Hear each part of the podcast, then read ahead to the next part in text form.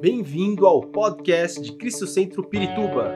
Para ficar sabendo sobre tudo de nossa igreja, acesse cristocentro.org.br ou siga-nos através do Facebook e Instagram como Cristo Centro Pirituba.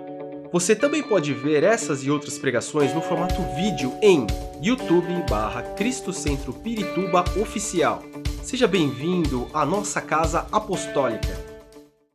Quero falar sobre o que é impossível falar tudo sobre o que deveríamos falar sobre emoções e convicções.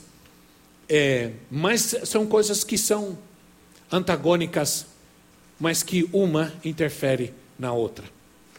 Vamos ler Hebreus capítulo 10, versículo 22. Hebreus 10, 22, que diz assim: Hebreus 10, 22. Sendo assim, aproximemo-nos de Deus com um coração sincero e com plena convicção de fé. Tendo os corações aspergidos para nos purificar de uma consciência culpada e tendo os nossos corpos lavados com água pura. Aproximemo-nos de Deus com um coração sincero e com plena convicção de fé. Esse vai ser um ano pleno de buscar a Deus com convicção, de buscar a Deus com um coração sincero, cheios de fé e confiança no Senhor. Nunca seremos tão exigidos na nossa fé como seremos nos próximos dias, irmãos, nos próximos anos que virão. Não estamos brincando, isso é coisa séria. Há muito tempo a gente vem advertindo a igreja. Eu, pelo menos, me sinto como esse profeta de Deus que vem advertindo o povo de Deus de coisas que vão acontecer. E, mas primeiro, vamos falar rapidamente sobre emoções. Depois, vamos ver como que a gente consegue se focar. É, é, como viver sem o domínio das emoções. Mas sob o domínio das convicções e como isso vai libertar a nossa vida. É muita coisa para se dizer em pouco tempo, mas vamos tentar. Nós somos seres criados por Deus com emoções. As nossas, o problema das nossas emoções é que elas se focam em nós mesmos. Quando estamos dominados pela emoção, facilmente nós conseguimos enxergar só nossas próprias necessidades e nossas próprias dores. É parte do ser humano ser assim. É uma luta constante. Mas as emoções, e logo de cara quero dizer isso para vocês, as emoções não são confiáveis. Não podemos confiar em nossas emoções, pois elas, é porque elas são uma resposta as, as nossas experiências, as nossas próprias experiências, não experiências de outros, mas as nossas próprias experiências passadas, presentes, e podem até gerar uma, uma, uma, uma, uma atitude com relação ao, ao futuro. Eu posso ficar triste por algo, ou preocupado, triste, abatido, abalado, deprimido por algo que ainda não aconteceu que eu acho que vai, que pode acontecer ou não pode, mas eu já estou, já estou atribulado por causa disso. É? Então, o problema das emoções é que elas são uma reação imediata. É algo que mexe conosco, que a gente reaciona, às vezes, sem pensar, sem calcular, sem raciocinar. Mas a gente não pode fugir das emoções, porque elas fazem parte de nós. Deus nos criou com emoções. Não é errado expressar emoções. Nunca foi errado, embora algumas pessoas creem que a gente deve deixar as emoções em casa quando vem para a igreja. É. E isso não é possível, porque onde você vai, você carrega as suas emoções com você. Inclusive, quando nós vamos louvar e adorar a Deus, não é nada errado é, expressar nossas emoções. A Bíblia diz que devemos servir a Deus, adorar a Deus com alegria. Com alegria. Alegria é uma emoção, é a expressão é uma expressão emocional. Então, a, a, Jesus expressou emoções. Jesus chorou, Jesus se entristeceu, Jesus se decepcionou e Jesus se irou. E o dia que Jesus se irou, casa caiu, porque ele ficou muito bravo por causa do zelo da casa de Deus. Jesus não se irou por coisas banais, ele se irou por causa da falta de cuidado, de respeito e de zelo com a casa de Deus. É. Então, Jesus, outras vezes, Jesus se admirou, Jesus se alegrou com a fé de algumas pessoas, com a expressão de fé de algumas pessoas. O que nós não podemos deixar, o que não pode acontecer na nossa vida, é deixar-nos dominar pelas emoções.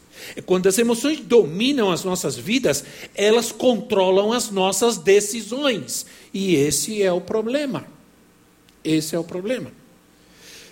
Eu, é, eu, às vezes eu, eu, eu sou dominado pelas emoções quando eu estou dirigindo. É um problema sério.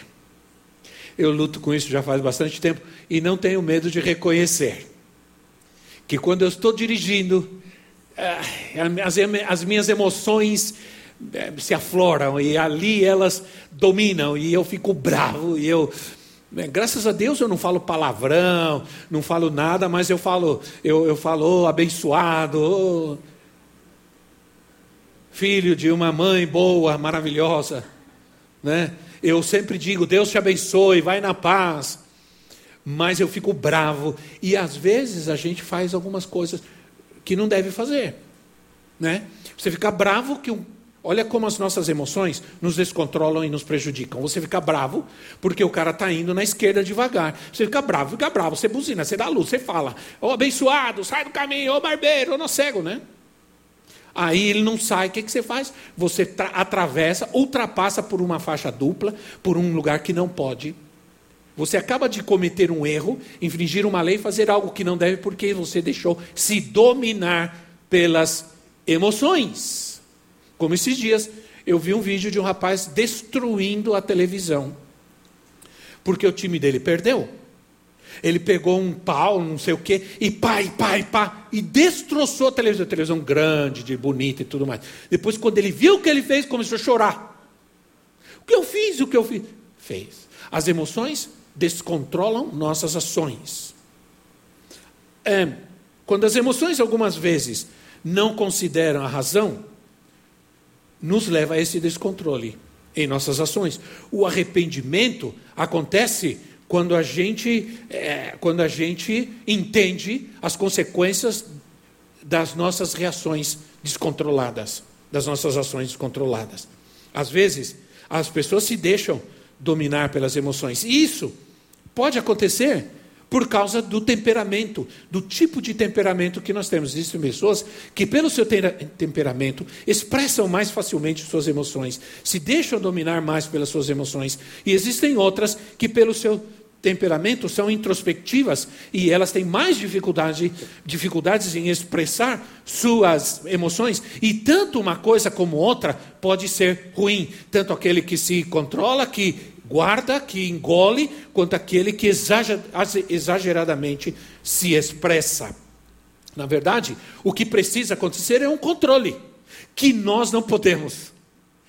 De, temos que reconhecer que, por mais que tendemos, não vamos conseguir nos controlar. Por isso existe algo chamado temperamento controlado pelo Espírito. Houve uma época na igreja que era muito comum, a gente lia muito. Tim LaHaye escreveu esse livro, famoso pastor Tim LaHaye, Temperamentos Controlados pelo Espírito. A gente era muito popular ler esse livro, falar sobre isso. Mas é uma realidade. Um temperamento tem que ser controlado pelo Espírito, pela palavra de Deus, pela presença do Senhor em nós, porque nós mesmos, humanamente falando, é impossível encontrar esse controle. Bom, como o nosso tempo é bastante reduzido, vamos analisar um texto. Salmos 22. Salmos 22, vers... vamos ler do versículo 1 ao versículo 5. Salmos 22. Salmos 22, de 1 a 5. Diz assim: Meu Deus, meu Deus, Por que me abandonaste? Por que estás tão longe de salvar-me, tão longe dos meus gritos de angústia? Meu Deus, eu clamo de dia, mas não respondes, de noite e não recebo alívio. Tu, porém, és santo, és rei, és o louvor de Israel. Em ti, os nossos antepassados puseram sua confiança, confiaram e os livraste. Clamaram a ti e foram libertos. Em ti confiaram e não se decepcionaram. Esse texto, depois continua, mas todo o capítulo vai nessa, nessa mesma toada. Uma hora reclamando, outra hora louvando. Né? Então, esse texto ele tem duas partes diferentes e todo o capítulo vai assim: um momento de emoção, um momento de convicção. Momento de emoção, momento de convicção. É isso que, que o salmista está fazendo. É, é, por isso ele começa dizendo: né, Senhor, por que o Senhor me abandonou? Por que me abandonaste? Deus me abandonou. Esse é o que ele está sentindo. Como ele está angustiado, e é muito comum, quando as emoções dominam, por causa das situações difíceis da nossa vida, é muito comum a gente sentir, se sentir é, perdão, abandonados por Deus. Há uma ideia errada de quando eu estou angustiado, quer dizer que Deus não está comigo. É, isso é um equívoco. Por quê? Isso é uma mentira. Porque o problema é que quando eu estou angustiado, eu não consigo sentir a presença de Deus. E, e a gente acaba não entendendo que Deus não depende dos nossos sentimentos. Por isso a gente não deve viver pelas emoções. Por isso a Bíblia diz que o justo viverá pela sua fé, não pelas suas emoções. Então, é, Deus não depende dos nossos sentimentos, Deus depende da sua fidelidade. Deus age, Deus atua a nosso favor através da sua fidelidade. Essa é a primeira convicção que vence a emoção. A primeira convicção que vence a emoção é crer totalmente incondicionalmente na fidelidade de Deus. Diga comigo, Deus é fiel. Pronto, agora você precisa ter convicção disso. Ponto final. Nenhuma emoção pode tirar isso de você. Nós dissemos que Jesus expressou emoções. Então, na cruz, no momento de grande angústia, ele se sentiu abandonado, sim ou não? Ele disse: Pai, por que o Senhor me desamparou? Por que me desamparaste? Ele se sentiu abandonado. Ele se, se sentiu desamparado pelo Pai. Agora, você precisa entender que era necessário que Jesus passasse por isso. Era necessário que Jesus se sentisse abandonado para que nós nunca mais nele nos sentíssemos desamparados outra vez. Jesus diz a palavra que ele se fez pecado para que nós fôssemos feitos a justiça de Deus, que ele se fez pobre para que fôssemos ricos que ele se fez enfermo para que fôssemos sarados. Isso se chama substituição. Ele morreu em nosso lugar pelos nossos pecados. Mas não somente isso, o castigo que era para nós, ele recebeu. Mas não somente isso, ele também levou tudo sobre ele para tomar nosso lugar. E agora nós, nele, nele, não precisamos mais nos sentir doentes, pobres, desamparados, animados, enfim perdidos e sozinhos. Então ele se sentiu desamparado, porque ele estava levando sobre ele a nossa dor. Não somente a nossa dor, mas também o nosso desamparo, a nossa solidão. Para, por isso ele disse: eu não vos deixarei sozinhos, estarei com vocês todos os dias, até a consumação dos séculos. Ele diz: Vou estar com vocês sempre. Isso é uma promessa e também precisamos ter convicção disso. Convicção de que nós não estamos sozinhos. O que expressa aqui o salmista? Olha, o que expressa o salmista é extremamente humano. esse cara é igual a gente. Ele é igualzinho a nós. Nós somos assim. Né? Ele sentiu que era injusto ser abandonado. A ideia que dá é que ele reclama com Deus ele está dizendo assim: não é justo isso. Eu estou fazendo a minha parte, eu estou clamando, eu estou pedindo, eu estou orando, eu estou. Mas Deus não está fazendo a parte dele. A gente às vezes não fala assim porque a gente tem temor de Deus, respeito a Deus, mas que a gente age assim, age. Como se nós estivéssemos sofrendo uma injustiça. Né? Ele, ele diz: não tenho resposta ao meu clamor. É quase como eu estou dizendo: estou fazendo tudo certo e Deus não me responde. É como aquela criança que Você já? Já, já fiz tudo, fiz tudo. Não fez nada, mas diz que fez tudo. Porque ela espera algum benefício, ela espera alguma coisa. Quando as, quando as emoções nos dominam, nós nos sentimos dignos de ser ajudados por Deus. Nós quase que dizemos assim: Deus tem que me ajudar porque eu tenho feito tudo certo, tenho feito nada errado. Né? É como aquele rapaz que procurou Jesus e ele queria seguir a Jesus. Aí Jesus disse: Ah, bom, tá bom, você guarda a lei, guarda, eu guardo tudo, eu faço tudo certo, eu sou, olha, eu cumpro toda a lei, eu faço tudo. Tá bom, então só falta uma coisa para você: vende tudo que você tem, dá aos pobres e me segue. E ele não pôde fazer isso, porque quando ele procurou Jesus, ele sentia que ele estava fazendo tudo que ele era santo, que ele era perfeito, que ele tinha todo o direito de, ser, de seguir a Cristo, de viver os benefícios, de, mas, mas, mas Jesus, não, não que Jesus estava dizendo que quem o segue tem que deixar seu dinheiro, sua riqueza, não. Jesus só estava testando o coração daquele e mostrando para ele que ele não era tão perfeito assim.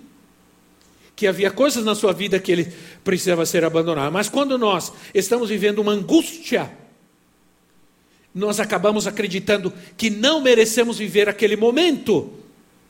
estou clamando, estou orando, estou indo à igreja e o Senhor não me responde, ninguém me ajuda, ninguém põe atenção em mim, ninguém. Eh, a gente começa a culpar o mundo, porque nós não conseguimos olhar para nós mesmos e sermos capazes de reconhecer que as emoções estão nos dominando. Ele diz isso, né? Ele, ele no versículo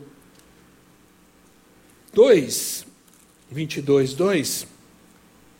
Meu Deus, eu, eu clamo de dia, mas não respondes. De noite e não recebo alívio. Você diz, eu clamo de dia, clamo de noite, eu oro. Não, o Senhor não me responde, o Senhor não me alivia, o Senhor não faz nada. É isso que ele está dizendo. Né? Pura emoção. As emoções são assim né, a gente reclamando de Deus e reclamando de todo mundo. Quando seguimos o caminho das emoções, nós não vamos chegar num lugar bom, isso com certeza. Nós vamos chegar num lugar equivocado, e esse lugar se chama desilusão. É isso. Quando nós caminhamos no caminho das emoções, as emoções nos levam a um lugar chamado desilusão. Vamos nos desiludir, certamente, quando agimos com emoção. O salmista expressa essa sua emoção. Eu me sinto abandonado por Deus, sinto que eu estou fazendo tudo certo, estou uh, fazendo a minha parte, mas parece que Deus não está fazendo a parte dele. Mas aí vem uma mudança. E como eu não posso ficar aqui patinando nisso, vem uma mudança. No versículo 3, é como de repente, como se de repente acendesse uma luz. É, ele tem uma mudança. Tu, porém, a impressão que eu tenho aqui, não sei se vocês têm, é que ele deixa de olhar para ele mesmo e de repente ele olha para o Senhor. Ele olha para Deus. Espera aí, de repente ele tira os olhos dele, ele se desenfoca dele mesmo e ele olha para o Senhor. E ele disse: Tu. É como se ele tirasse os olhos do eu e colocasse os seus olhos no Senhor. É. Ele muda, ele toma a decisão de voltar-se para Deus, ele toma a decisão de quem é que vai dominar a sua vida: as emoções, o que ele está sentindo, suas emoções, ou o Senhor, que é digno de louvor, que é o que ele diz aqui, né? Ora, tu, porém, és o santo, és rei, és o louvor de Israel. És o louvor de Israel.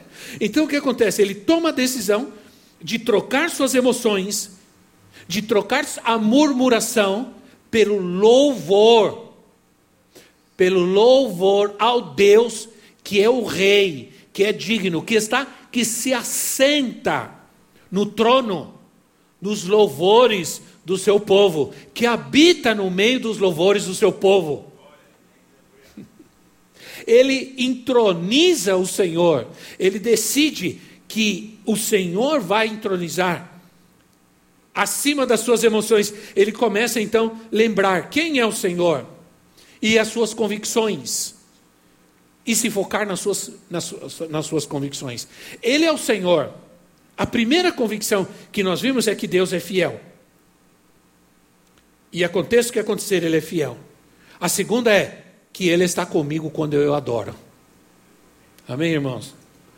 Ele habita, Ele vem com a Sua presença. Ele vem com a sua presença quando eu adoro, quando eu louvo. Por isso a gente canta, por isso a gente adora, por isso a gente glorifica, exalta. Porque a gente está dizendo, Senhor, sintroniza nos louvores do seu povo. Quando eu faço isso, estou colocando o Senhor sobre as minhas emoções.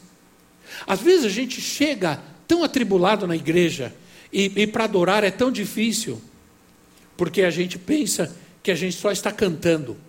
Não estamos só cantando. Alguns podem estar cantando, mas problema deles. Nós estamos louvando, nós estamos adorando. Nós estamos dizendo, Senhor, sintroniza, toma o teu lugar na minha vida, vem sobre a minha vida. Né? Aí, Salmo 59, 16, assim: Salmo 59, 16.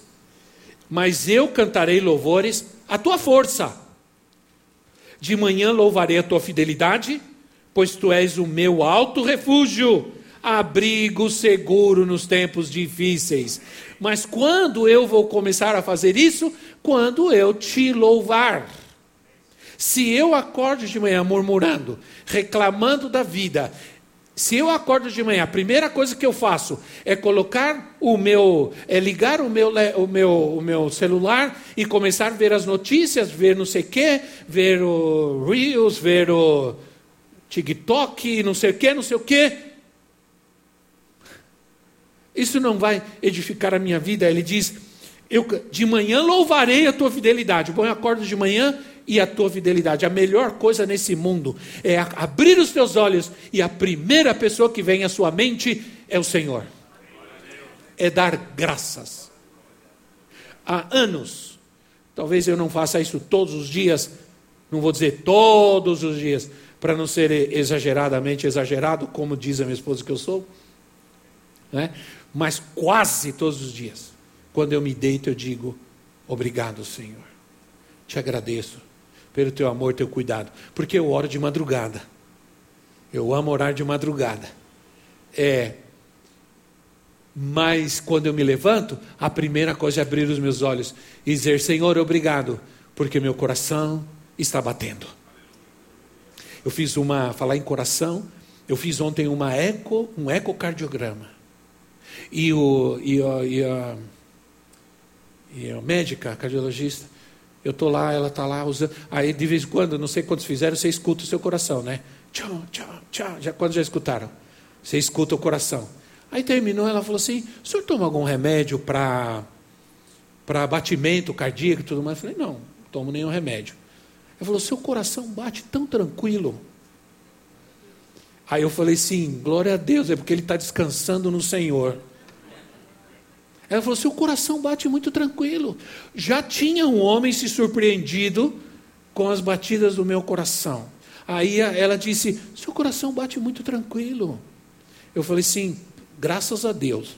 Está nas mãos do Senhor. Ele só vai parar no dia que o Senhor falar. Né, irmãos? Você já pensou como Deus é glorioso, como Deus é poderoso, irmão? Seu coração, o coração de um ser humano, é uma máquina que bate 80 anos, 90 anos, 70 anos, às vezes um, menos ou mais, sem parar um minuto. Já pensou nisso? Já pensou nisso? Não precisa colocar óleo, azeite, é, combustível, nada. Por que ele bate? Porque Deus está no controle. Sim ou não? Deus está no controle. É uma máquina e ele vai, vai, vai. Se desgasta, fica velhinho, fica também, coitadinho, né? Ele se cansa também, ninguém é de ferro. É, nos 80, 90, ele vai baixando um pouquinho o ritmo, mas ele continua até Deus falar: chega. Até o Criador, né? o design criativo falar: bom, chegou o seu momento. Pof. Por enquanto, vai bater. Né, Osiel? Vai bater até quando Deus quiser, não é? né? Vai bater até Deus dizer, para. Então, olha só. Salmo 106, 12. Salmo 106, 12. Então, creram nas suas promessas e a ele cantaram louvores. Olha, se eu creio nas promessas de Deus, o que, que eu tenho que fazer? Cantar louvores, entronizá-lo na minha vida, adorá-lo. As Escrituras me mostram sua fidelidade. Versículo 4. Em ti, os nossos antepassados, ele começa a olhar para trás, ele começa a ver a história, ele começa a ver o que Deus fez.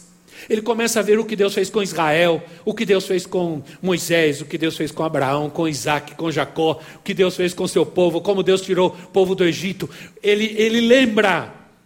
Os nossos antepassados puseram a sua confiança, confiaram e o Senhor os livrou.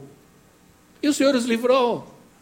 Então, eu tenho plena convicção nas Escrituras, na palavra de Deus, como Deus tratou e livrou seu povo, como Deus guardou e protegeu seu povo, como Deus livrou o povo da angústia e da tribulação. Tenha convicção nas verdades de Deus, nas promessas de Deus. Creia no que Deus disse, não duvide do que Deus disse. Nós passamos o mês inteiro passado falando sobre as promessas de Deus. Né? Através do louvor e das escrituras, nós vamos vencer o inimigo. Vamos vencer o domínio das nossas emoções. Tenho que firmar-me no, no Deus, o que Deus disse na Sua palavra. No dia em que eu saí do hospital, meu filho estava na UTI, nasceu prematuro, está aqui agora, nasceu prematuro. Os médicos disseram que ele teria muita dificuldade para sobreviver me deram 72 horas e eu o vi muito mal, entubado, um bebezinho desse tamanho, totalmente entubado, respirando com dificuldade. Nunca senti uma dor tão profunda como aquela na minha vida. Não existe dor como essa. Não existe, não existe. É, eu acho que não existe dor maior do que um pai perder um filho. É, é uma dor que eu não sei, graças a Deus, e eu espero que o Senhor me livre dela. Né? Ah, mas eu senti essa dor, a possibilidade de perder um filho. Mas quando eu saí daquele hospital com todo esse prognóstico terrível, com esse diagnóstico de morte, eu saí e eu fui, eu, eu fui para a igreja. Quando eu cheguei, cheguei na hora do louvor, era uma quarta-feira à noite, cheguei na hora do louvor. E eu me coloquei ali atrás, e eu era um dos pastores naquele momento, eu já, já, já, já estava sendo preparado para ser um dos pastores. Eu me sentei no cantinho lá, sozinho, e de repente, é, possivelmente eu, a tristeza podia domar, dominar meu coração, né? angústia, tristeza, mas não.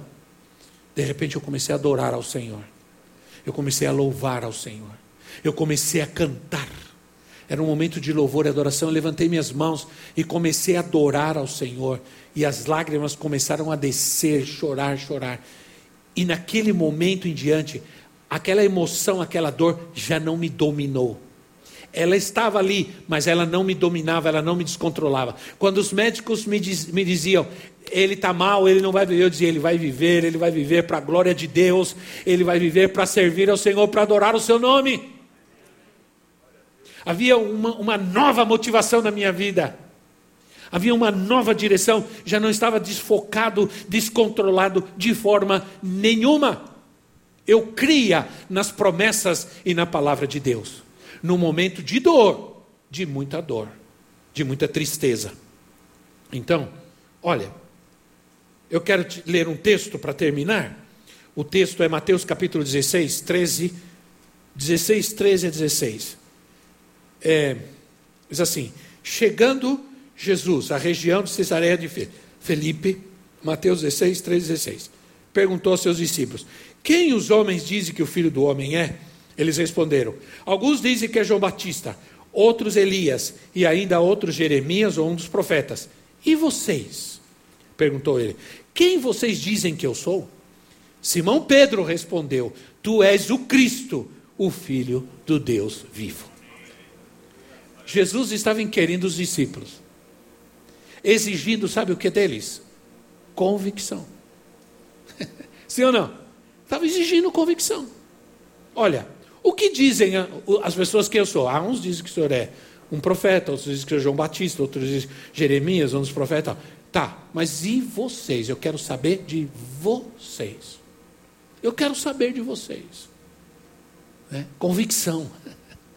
Convicção. Que vocês pensam de mim? Para vocês, quem eu sou? Vocês precisam ter convicção de quem eu sou. Senão vocês não podem ser meus discípulos. Como você pode vir aqui adorar a Deus se você não tem convicção? Como você pode vir adorar ao Senhor se você não tem convicção de quem Ele é, da sua fé, das suas promessas, sua palavra? Né? Não pode, não pode, você tem que ter convicção de quem é Jesus. Nós não vamos poder viver nesse mundo sem convicção. Nós vamos ter convicção de quem é Deus, quem é o Senhor, né? o que nós cremos, sem duvidar, é fundamental para vencer nos próximos dias, né? os dias difíceis que estamos vivendo. Qual a nossa convicção de fé? O que nós cremos a respeito do céu, do inferno? Hã? Devemos ter convicção de que o céu existe, do que o inferno também. Você tem que ter convicção do que o inferno existe? Claro que tem. Tem muita gente vivendo nesse mundo sem a convicção da realidade do inferno. Isso é um grande problema. Porque Jesus falou sobre o inferno, o inferno existe. É, e tem gente que vai para lá, infelizmente. Infelizmente tem gente que vai, não tenha dúvida nenhuma. Então, mas também nós temos que ter convicção da ação dos demônios. Sabe o que está acontecendo hoje? As pessoas estão tratando de ignorar os demônios, estão ignorando as ações do diabo, do inimigo, estão vivendo como se não tivessem inimigo, e o inimigo mora ao lado. Aliás, o inimigo está dormindo do lado. Sim ou não? De muitos. Graças a Deus, não de você, mas que é um filho de Deus. Mas sim, muitos. Sim ou não? A palavra de Deus diz: não deis lugar a um Diabo, você pode dar lugar na tua vida, do teu lado, na tua cama, na, ou, ou, quando você está no celular, quando você está no computador, quando você está vendo, você pode estar tá dando lugar ao diabo. E os demônios estão agindo no mundo e muitos cristãos estão vivendo, estão vivendo como se eles não existissem. E a palavra de Deus nos está alertando. E tem muita gente na igreja precisando de libertação na sua vida, porque estão dando lugar, deram lugar, e aí está um, uma tristeza, uma angústia, é, porque estão ignorando. Há uma teologia da graça sem responsabilidade humana. Há uma teologia da graça que tudo está pronto, que não precisam fazer mais nada, e não é assim. Quantos dizem amém a isso? Não é assim. Há uma responsabilidade. Não deis lugar ao diabo, diz a palavra. Nós não podemos permitir que as nossas emoções nos levem a duvidar de Deus a duvidar de Deus, né? a duvidar da Sua palavra, né? da Sua fidelidade, da Sua misericórdia, da Sua bondade. Onde há dúvidas, não pode existir fé. A dúvida é contrária à fé. Quem duvida, não pode crer. Quem duvida, a Bíblia diz que quem duvida é vive aquele sobe, desce, baixa, a pessoa de doble ânimo, né? Um dia está bem, um dia está mal, um dia está feliz, um dia está triste, um dia está alegre, um dia está bravo, um dia está bonzinho, um dia chora, um dia ri, um dia aplaude, um dia grita e assim vai. Eu creio em um ano de vitória. Eu creio. Eu estou muito animado e muito emocionado. Apesar da intensidade da luta, vamos ter luta. Se prepara, nós vamos ter luta. Mas sabe, é uma coisa maravilhosa ter luta. Sabia? Como cristão. Ah, irmão, um cristão de verdade, ele ama uma briga com o diabo. Porque ele sabe que quando ele entra nessa briga, ele entra já ganhando, já arrebentando. Sim ou não? Pois o Senhor está conosco. Se eu vou entrar numa guerra contra o inimigo, eu entro com alegria, eu entro com a certeza que eu já entro para quebrar a cara dele. Porque o Senhor está comigo. Nós não subestimamos a força do inimigo, nós não subestimamos a ação do inimigo, a presença do inimigo, o engano, nós não subestimamos um, um inimigo que não respeita nada, não respeita ninguém, mas nós cremos que maior é aquele que está conosco. Mais poderoso é aquele que está conosco. Mais poderoso. Mas nós vamos nos fortalecer. Sabe como? Nossas convicções, nossa fé, nossa obediência, nossa fidelidade ao Senhor. E o Senhor vai te dar paz hoje. Hoje mesmo. Hoje mesmo, o Senhor vai te dar força para vencer algumas emoções na sua vida que estão te atrapalhando. Fique em pé no seu lugar. Esperamos que esta mensagem tenha te inspirado e sido uma resposta de Deus para a sua vida. Quer saber mais sobre Cristo Centro Pirituba? Siga-nos nas redes sociais no Facebook, Instagram e YouTube, ou visite nosso site em cristocentro.org.br.